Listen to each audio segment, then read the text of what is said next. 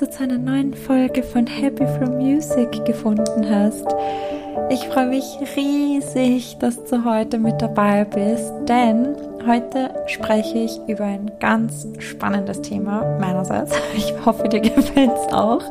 Und zwar über das Thema Musikpräferenzen. Und zwar werden wir uns in dieser Folge mit unseren musikalischen Vorlieben befassen. Also zum Beispiel Fragen klären wie, warum mögen wir bestimmte Musikgenres und warum unterscheiden sich unsere Vorlieben so stark? Und ja, ich glaube, dass uns generell die Welt der Musik jeden Tag begleitet und es ist sicher spannend, mehr über unsere Vorlieben zu wissen. Also wünsche ich dir jetzt viel Spaß beim Zuhören. Lasst uns gemeinsam in die Wissenschaft der Musikpsychologie eintauchen, um ein paar Antworten auf unsere Fragen zu finden. Viel Spaß beim Zuhören. Also, Musik ist wirklich ein so wichtiger Begleiter in unserem Leben und beeinflusst einfach, glaube ich, immer unsere Stimmung und auch unsere Emotionen. Aber warum mögen wir bestimmte Arten von Musik mehr als andere? Und zwar haben sich einige Forscher auch diese Frage gestellt und haben viele Studien da durchgeführt und auch interessante Erkenntnisse gewonnen. Also möchte ich dich ein bisschen wieder mal mitnehmen in die Geschichte.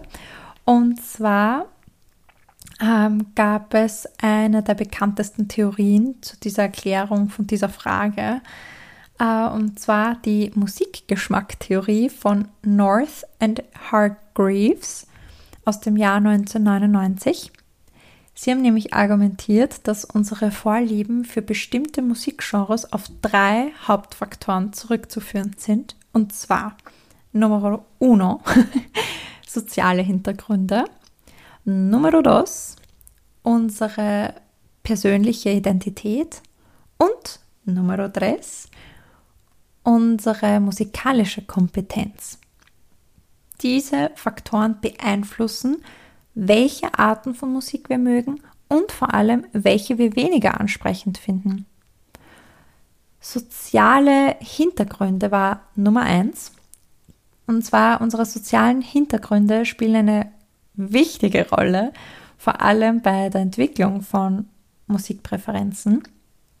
Und ja, unsere kulturelle Umgebung, unsere Familie, unsere Freunde, vielleicht auch unsere Arbeit, auch, äh, ich glaube, ja, sicher auch die Schulzeit, auch die Zeit, mit der wir uns umgeben, also mit Menschen, mit denen wir uns umgeben, die Zeit, wo wir auch Musik hören, prägt auch das, was wir hören und auch schätzen.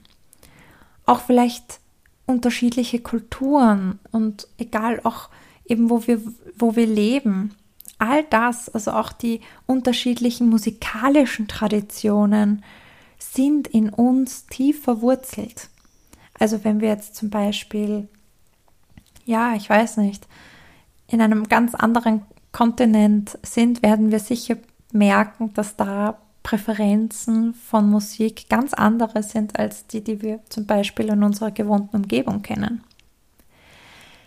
Unser zweiter Punkt, den ich vorhin aufgezählt habe und den ich genannt habe, ist äh, unsere persönliche Identität, also unsere Identität.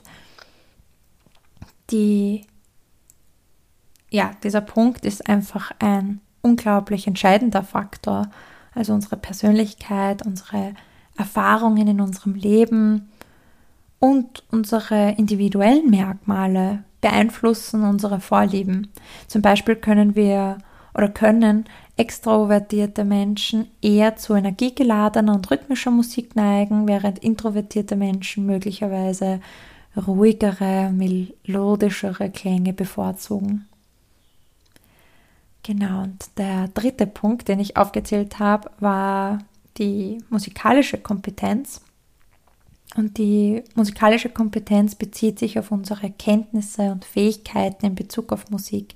Also je mehr wir über Musik wissen und je mehr wir selbst musikalisch aktiv sind, desto mehr können wir die Komplexität und Vielfalt von Genres schätzen.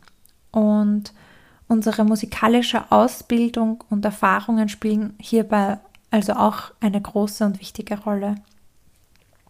Interessanterweise haben neuere Studien gezeigt, dass auch biologische Faktoren unsere Musikpräferenz beeinflussen können.